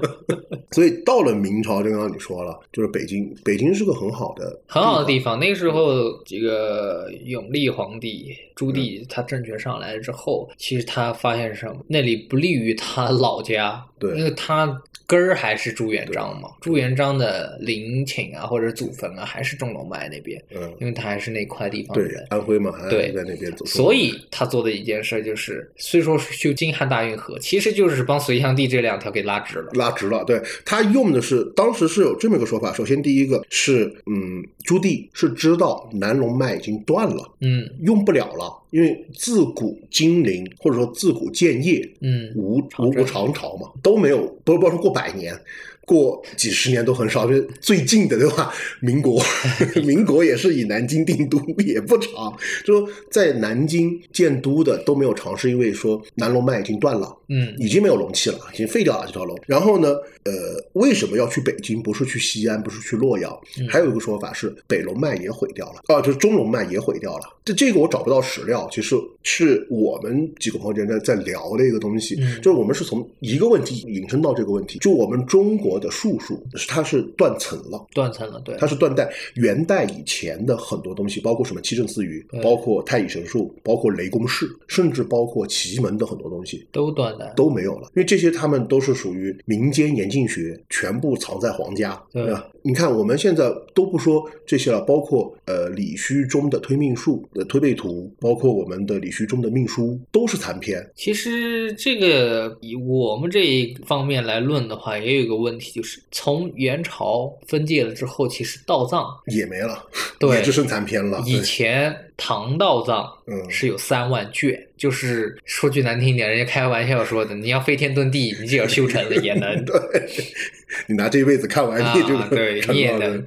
但是到明朝，就是那个道祖皇帝，嗯。他在嘉靖帝修正统道藏的时候，就有三千卷了。其实你看，最明显的，我们现在子平术，嗯虽然子平、那个徐子平是宋朝的，对但是我们学子平术看的入门的书，或者说最基础的书，它不是徐子平写的呀。现在你看到子平真诠，它都是明朝人写的，而且现在很多人已经没有办法推什么东西，很多朋友会问，嗯那英到底怎么用？反正我不会。那英的话，这个就很老了，这个已经那英是王朝之前的很多东西在在论呃，准确的说，什么时候开始起？春秋战国。对鬼谷子说出来的春秋战国时候开始起，纳音这个东西现在是本来是很重的东西，就是道士方术炼药的时候都要以纳音结三十六气，然后化变周天这种东西。实际上，命理学，嗯特别是呃，当时李旭中的三柱论命，嗯他的推命法是必须要用纳音的，你不用纳音是推不出来的。然后风水上的很多的一些理论，你用纳音也可以推，但现在纳音其实说句难听点儿的，精通的人不多了。不多，因为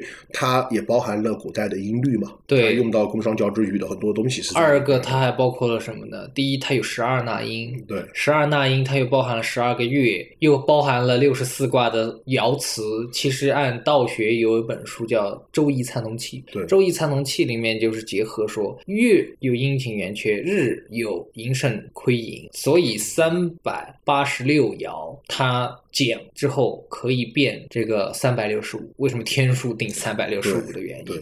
再至一个月，月足有三十三十一天，一一时有十二时辰，刚好称出来是三百之数。对所以再结合纳音变阴阳之法，其实这些理论都是相通的。就是明朝之前很多中国在术数上或者中国自己的科学技术嗯。没有了，所以我们当时就猜，其实元朝嗯，可能是在历史上没有记载的，是对中国文化进行过一次毁灭性的打击，甚至是焚烧或者说摧毁过中国很多文化的一些一些东西是没有在元朝传下来的。其实这个也也有支持理论是什么呢？就是元朝是马背上的民族。第一，他们史书上记载一个什么进一城杀一城嗯，对，啊，不管你投降不投降，反正都要屠。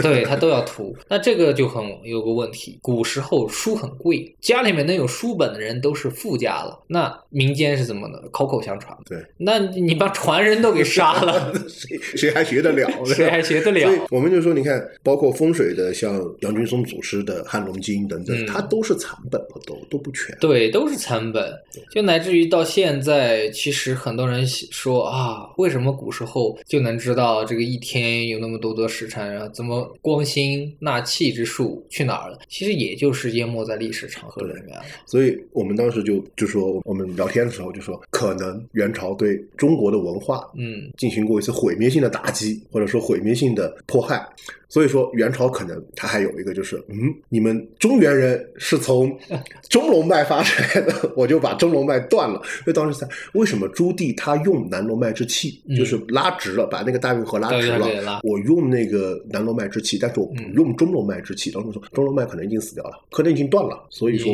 不用了。可能性。这可能就是你看，他之后是元朝嘛，嗯元朝断了以后，把龙脉断了以后，嗯所以明朝过来我就直接用北龙脉，所以后面我们才才说，为什么明朝之后还是北方少数民族入主中原？它跟启用了北龙干之气是有关系的的。系你看，呃，当时朱棣就是登基，嗯做的比较重要的一件事是什么？修长城，也是修长城。我觉得还有一种是，我是用南龙脉之气，嗯，但是北龙脉我还得压着它，我还得还得建个那个长城压着它。因为以另外一个角度来推测气的兴旺的话，就是风水先生有讲说了嘛，就是说气则灵，生灵物。对，其实现在都很少有人解释得了为什么长白山长人参这个问题，因为你去别处，就是中国那么多地，就唯有这个植物是很有特性的，对它只长长白山而，它还有灵性。对，它还是百草之主。对，所以这个东西就是说，呃，为什么包括我们的朱棣也是一个屠龙少年？那他没有屠龙，他只是用了龙和压了龙。对，那实际上，嗯你要说风水，利用风水的故事啊，啊，它不仅仅是中国古代有，因为现现在也有在比但是拼，大陆的不好说。这个不能谈。节目得，呃，对，我们还是要、呃、那个思想正确啊，哎 对对对大家可以聊一点其他地方的，比如说非常有名的就是香港的中环叫绝命风水局。嗯，其实香港它最好最旺的地方是中环，有句话嘛，叫得中环者就财运亨通，能在中环都是立足的，对，因为其实它是这样子，因为它珠江是从香港出海嘛，嗯对吧？它在香港的时候就形成什么？它在维多利亚湾，就大家如果打开那个地图会发现个问题，在维多利亚湾它形成了一个叫九曲水，它是这样走的。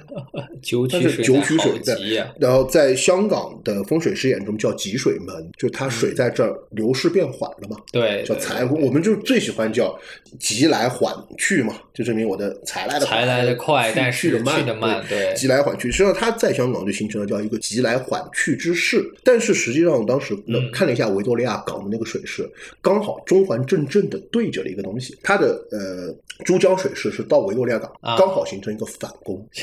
哦对，就很像反攻水。那这样来看，就是一个第一个九曲水不看反攻，嗯对，九曲水它是看环抱有情。对那个第二个还有个就是风水上经常说的嘛，叫要想富斗三煞，我要有煞才能富，对吧？那么在香港的风水师对吧，认为说维多利亚的这个风水局是非常典型的叫天然的迎财阵。那、其实还是回归到我们讲的，水是急来缓去，对，急来缓去还，是能够给我留财的。然后，所以整个香港的在它维多利亚港围绕维多利亚港的整个风水建筑是特别有意思。比如说才呃原来修的，就是我们看《新警察故事》，当时成龙演那个他的会展中心啊特别像个什么，像个乌龟乌龟。龟，对他们其实就用了新峦派的一个形制的问题了。叫玄武入水，玄武本身就属水，对其实也有人批这个问题，就是如果说他不在北岸建这个乌龟蛋嘛，对，就是 太太空馆是吧？那个乌龟蛋，其实这个鬼就潜水不出了。对，但是因为有蛋，它要过水寻蛋嘛，对，过水寻蛋，但 在早期还没建这个灵这个龟蛋的时候，其实好多风水师说这个是一个大败笔。为什么？第一，灵龟拖得动这个港，就是嗯拖得动这个香港了嘛。但是问题它会出一个问题，它拖了之后，它只要一潜水，它就潜水不，对，因为它没有想要的东西，它就不出来。不出来的，我只在水里边对，对。那到时候大家的诗就就跟掉水里一样，一洗一就就带走了嘛。对所以他修了个蛋。就香港整个如果打开它的鸟瞰图，它的嗯风水还是很有意思的。很有意思对。，然后刚才我不是说，就是维多利亚港它到了中环那个地方，它形成了个反攻，嗯，这反攻是煞嘛。反光是煞？对，所以汇丰银行它本身就其实当时是在了一个三煞地。嗯，汇丰银行为什么在香港能够发达？我觉得也跟用三煞有关系。因为大家如果有空去香港，可以看看汇丰银行的建筑物。汇丰银行的建筑物特别神奇，就一看就一定是风水师的杰作，是吧？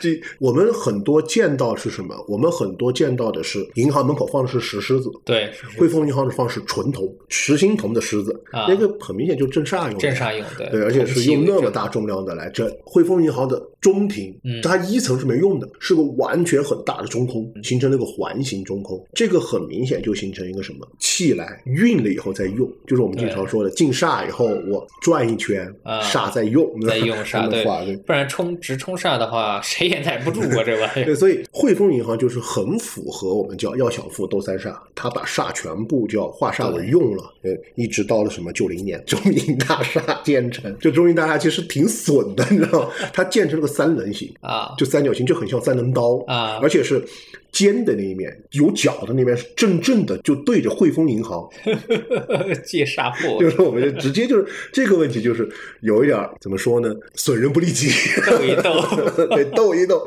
就很明显是绞煞了嘛。啊，你本来就我们其实做煞局、嗯化煞为用的局，最怕什么？最怕见新煞，因为我做的局只能化现有的煞，对，你少了可能没啥事儿，你多一个过来就就压死骆驼的最后一根稻草。就很像我这一杯水，我接满了我可以喝，但你非得再倒点进来，那一定会溢出出来对。对，就很怕见杀局。那这个比较坏的就是中银大厦就建了个角，正对着那个汇丰银行，然后汇丰银行旁边是什么？啊。是港督府。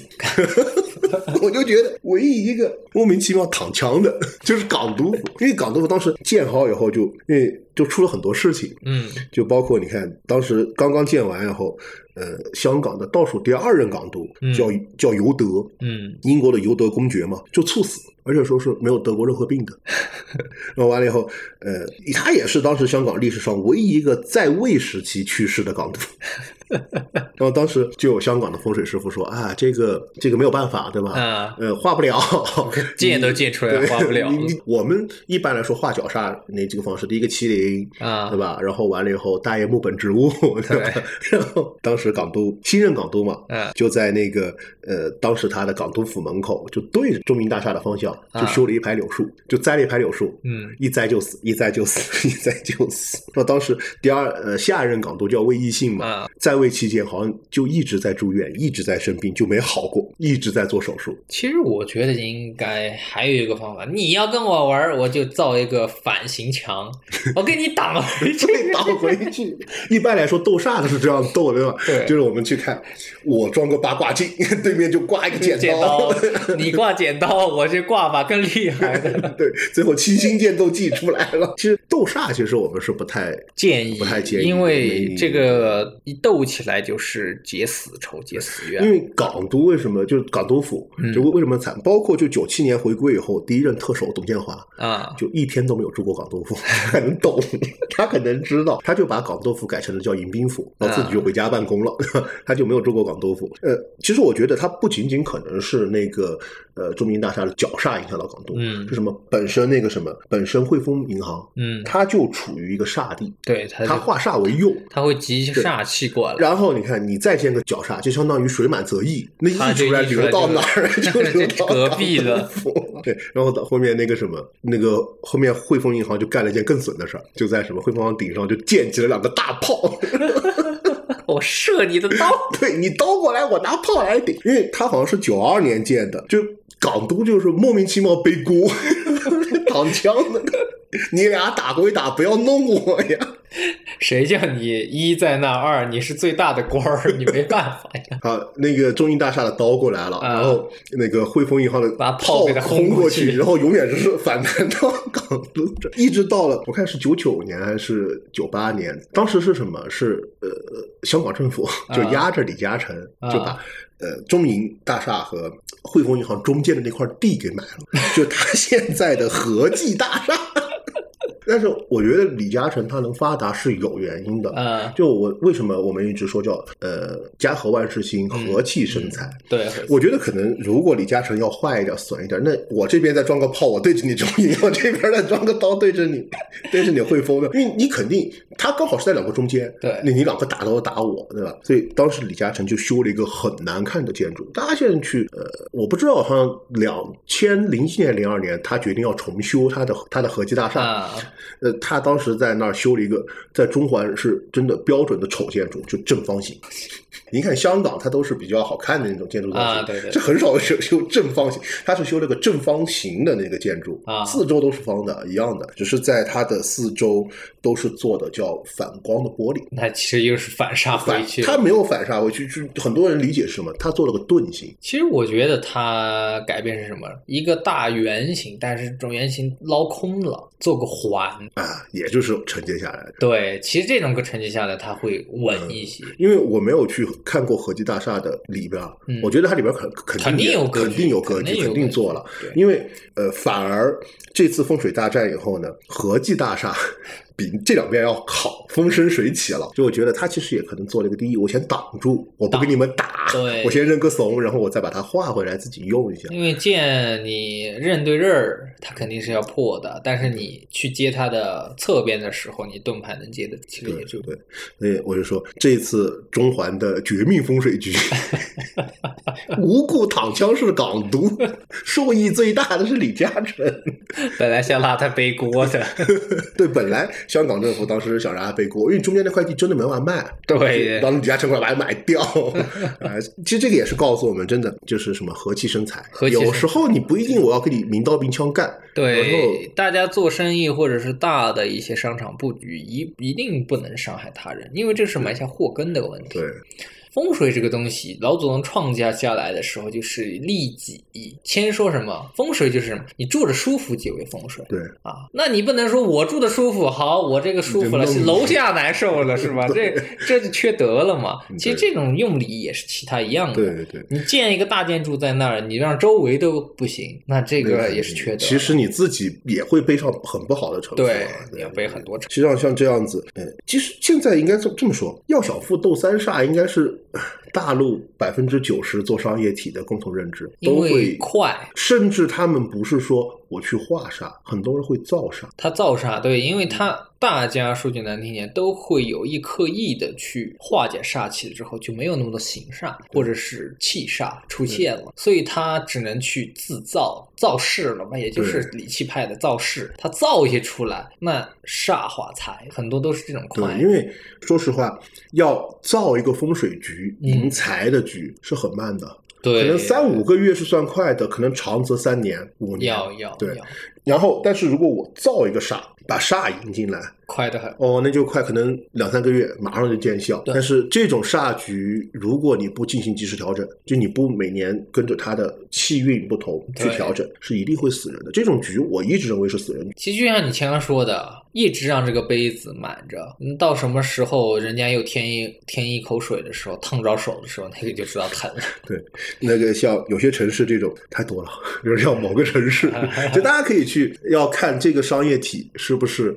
呃，是不是造了个煞？最简单的方法，就一般现在商业体是在十字路口嘛，啊它有一二有四个项嘛。啊如果就这个商业体很火，啊，周边三个项基本上开一家倒一家都没人，那基本上就是把另外三项的气，我不管你是煞气还是旺气，嗯是好的还是坏的，我全部拿过来，反正我换了我用，嗯，那就相当于有点类似于抢了别人的钱自己用的感觉，其实不太好，不太好。一定会没有谁的命格能承担的对你这种东西，就是说，呃，像有一个城市，我不能说是哪个城市，啊 因为我经常在看，它是很明显的借煞局了。嗯它借煞局，我经常开玩笑，我说这个商管公司在可能还好，因为我看它每年都在调整。哦，对，我也在看。它每年都在调整，我就说它每年可能会把一部分煞气先让它流出去，我不会一直满着。对我会用，但是如果换一个商管公司，或者说不跟这个风水师合作合作了他换一个不懂，或者换一个不理解他的格局，像我们前说的，派别太多了，我不一定能了解你的格局。对然后我又以我的格局造，到时候变成什么呢？再往里面加的更多的水。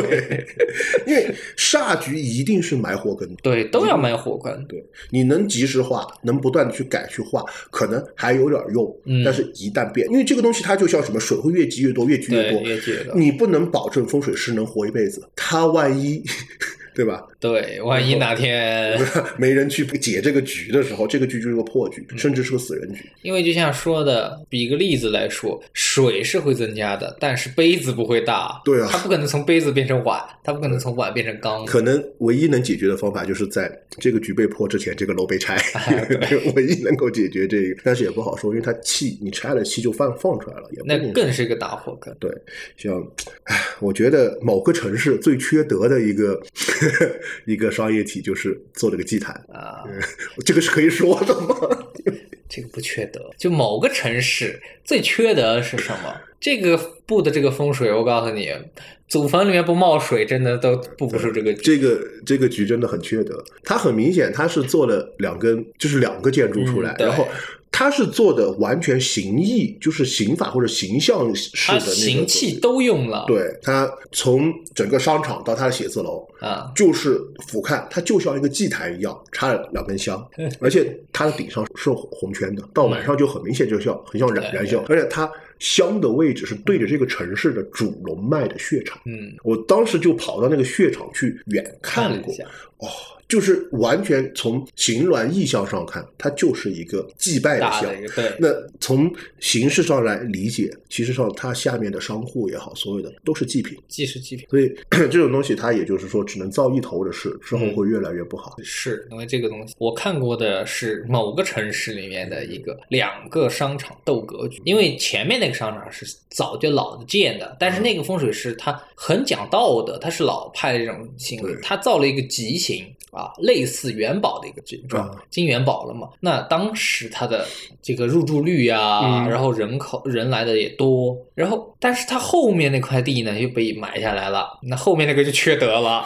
第一，它那个格局里面有有迷局，啊，不管你是这种普通人，还是有一定的说悬的或者竖的进去，我告只要是修为不太够的，你会绕不出来。就是你明知道这个商场是什么样，但是你绕不出来绕不出来，。它就是要留人嘛。对他做的一是留人人，对，二，他做了一个第一像一个八字形或者是一个无限形的东西，嗯然后帮那个打结那个地方对准了前面那一个的机型，他以那个做纳气口。相当于我偷气了，我对，但是他偷的还不是这里的气，最毒的是什么？再在前面有个特别煞的一个小建筑，啊，他以这个的小建筑的煞气引到这个静元宝做化吉，然后再给他自己用。哦，这个就属于真的很太缺德了太缺德了后面我看的就是什么，前面这个老建筑就一天不如一天，一天不如一天，到最近就只有第一楼开了个便利店，就整栋商场一楼开了个便利店。这个其实很明显的，因为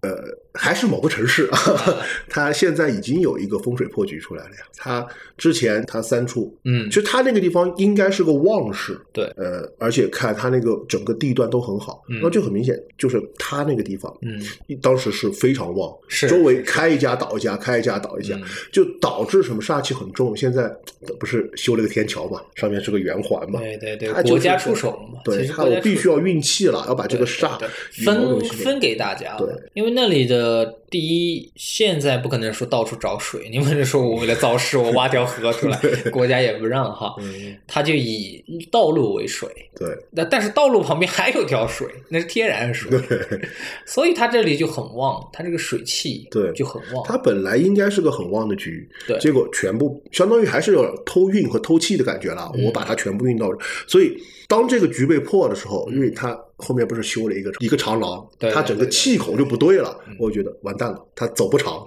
然后不是就就冷冷清清对对，就冷冷清清，然后就开始换了主以后啊也不行，也起不来，然后慢慢的我是看那个天桥修起来以后人气回来一点，但是那个也是说难听点儿的，从当时的一分气变成了四分之一气。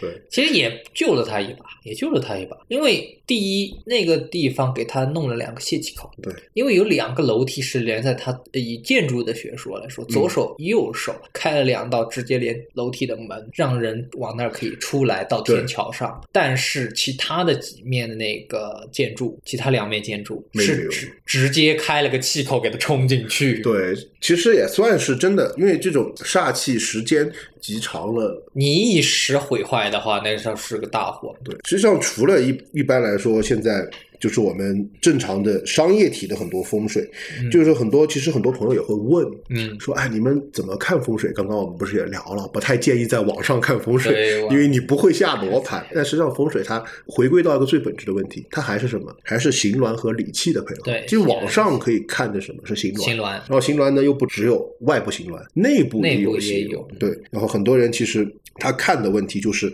很多都是内部，内部其实它很多结构也是，哎，现在的住宅小区怎么说呢？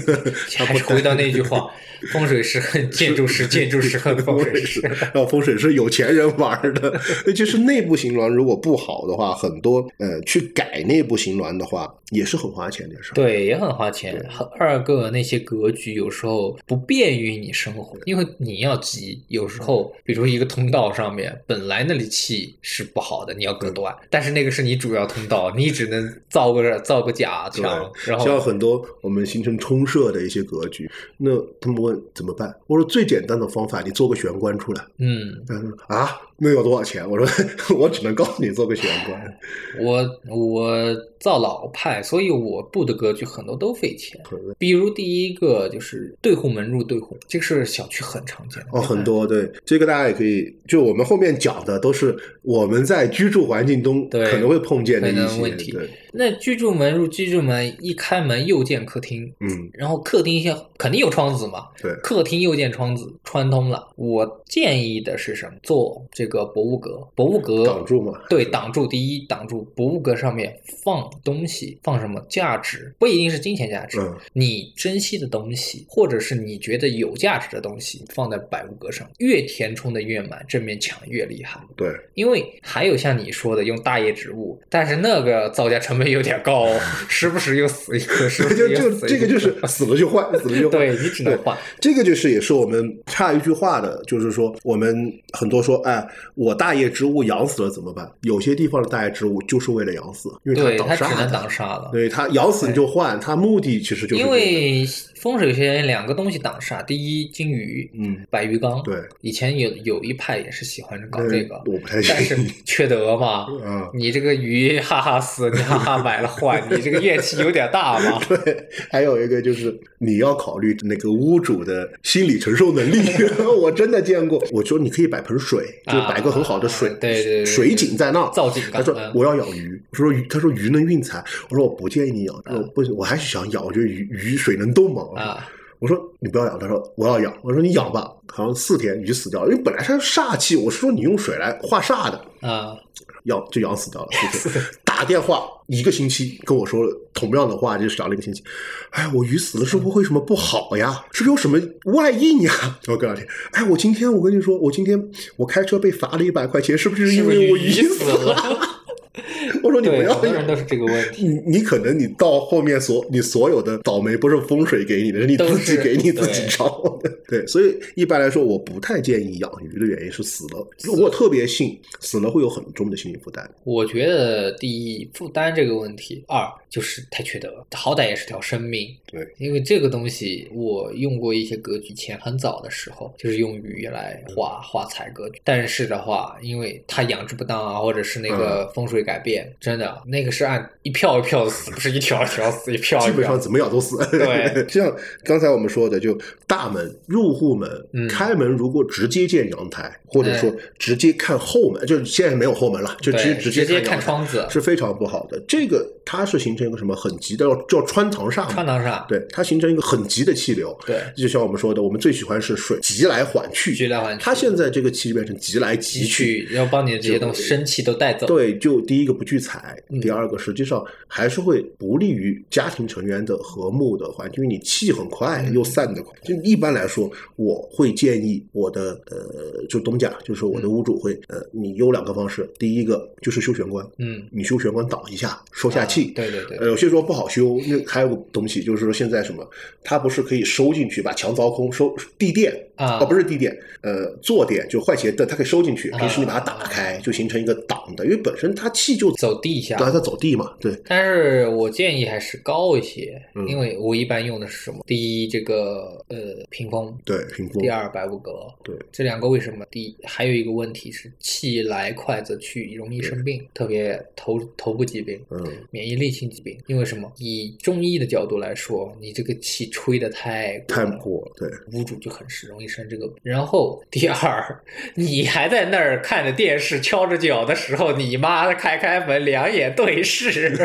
很尴尬。对，所以对于我们来说，我们就主要的，如果说开门见阳台，对最好的方法，就最简单的方法，就屏风，对，给它屏风挡一下，对，实在不行，你可以在玄关那儿挂个门帘嘛，最便宜的方法。也可以。我也见过他们用竹子一根儿一根儿挂起来，对哎，也有一点意境，二也能动，也好看。对啊，你可以挂个门帘，然后像进门见到厨房和厕所 那也是。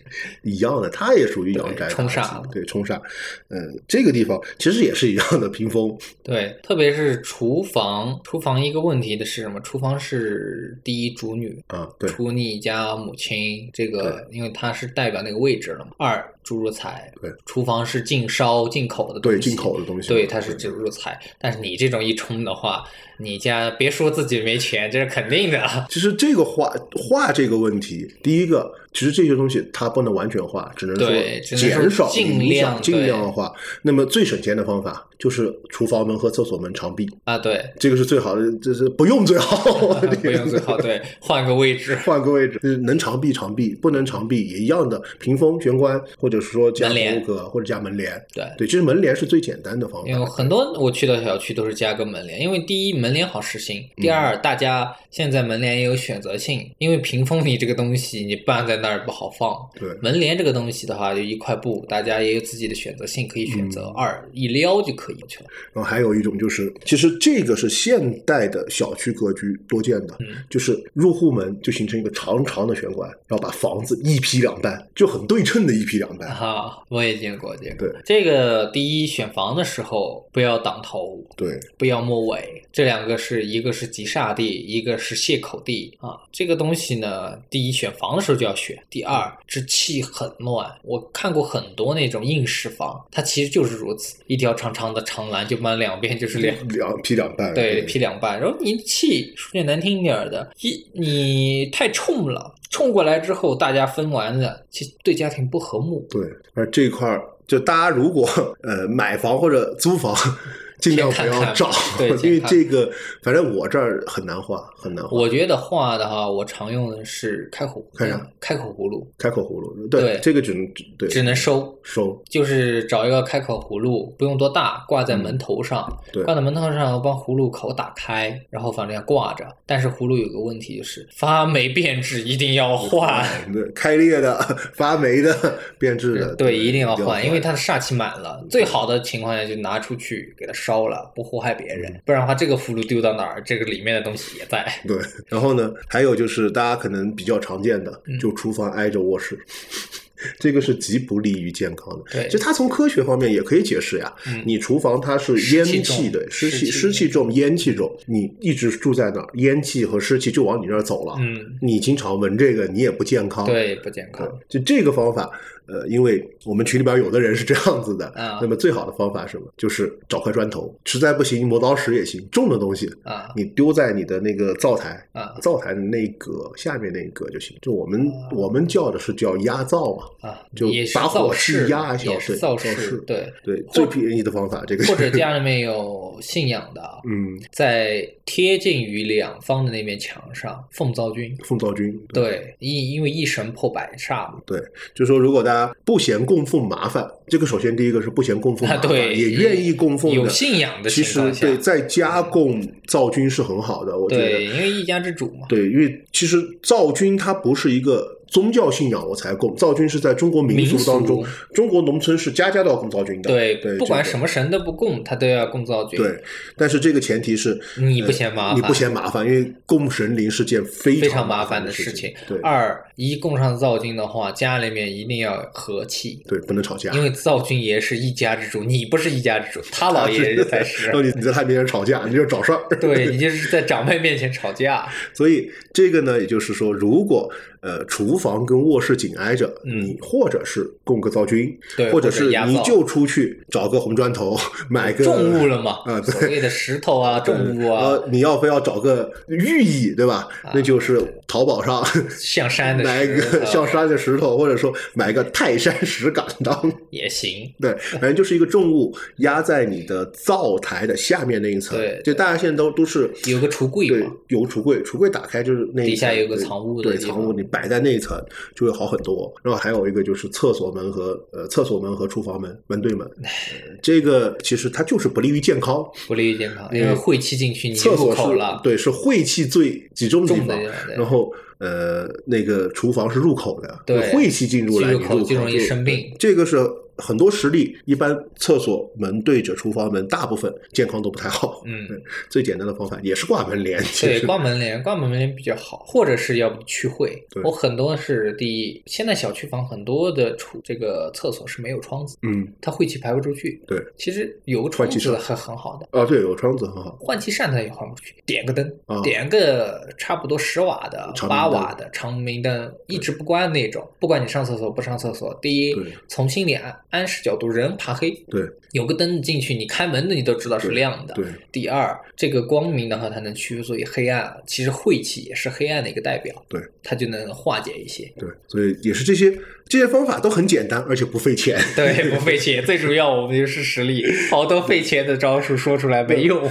好多费钱的招数都要说出来，比如说像最简单很多地方，嗯呃呃，比如说最简单的说，如果啊，呃大门进来正对阳台、嗯怎么办？最简单的方法，打堵墙，你做成个回形就完了或者是什么？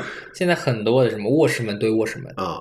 其实最费钱的方法就是重新开一重道开个门，对，很多门不对的，你们要问怎么能够彻底化解，就是换门。对，但是那个造价很贵。对，就是很多呃，大家觉得门对门不好的，对最便宜的方法就是买个门帘，对挂上。买个门帘，这种的话建议半身帘或者半身帘以上长帘，看自己的选择性。对，尽量要，因为呃，我们的理论是气走不够腰了吗？对，气走二十九，最高不过三尺三。对所以你如果买一个只到你脖子的那个帘子，等于没买，尽量要买低一点。嗯然后呢，其实我觉得还有一个就是说，呃不要买那种垂帘，最好是买成布帘，啊对对对因为垂帘它还是要过气。垂帘它还是过气，它只是说减缓了气减缓了的气流动而已。对对最好还是布帘，一块布选个花色，对不对？对，自己喜好看一欢挂点的，对挂着，然后过两天不不喜欢了再换一个，换一个又不贵，二三十块的东西，对吧？然后不要问怎么样能彻底解决，彻底解决那是得花换门。得花大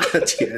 就里边唯一不同，其实我们讲的很多室内的风水行峦，就是其实就是呃挂个门帘能解决，唯一可能不同的就是如果厨房靠着卧室，那你就想办法画一下。呃供灶君，或者是说呃那个压压灶，对。找个石头，其他都差不多。其实。因为现在的小区的格局可选性很小，因为大部分建筑师都是这样，因为建筑用利用大。对，它能最大面积去利用这个建筑这面然后完了以后，就是我们在很多期都跟大家建议的，常年不见阳光的地方，拜托 装一个长明灯，真的能改变运势。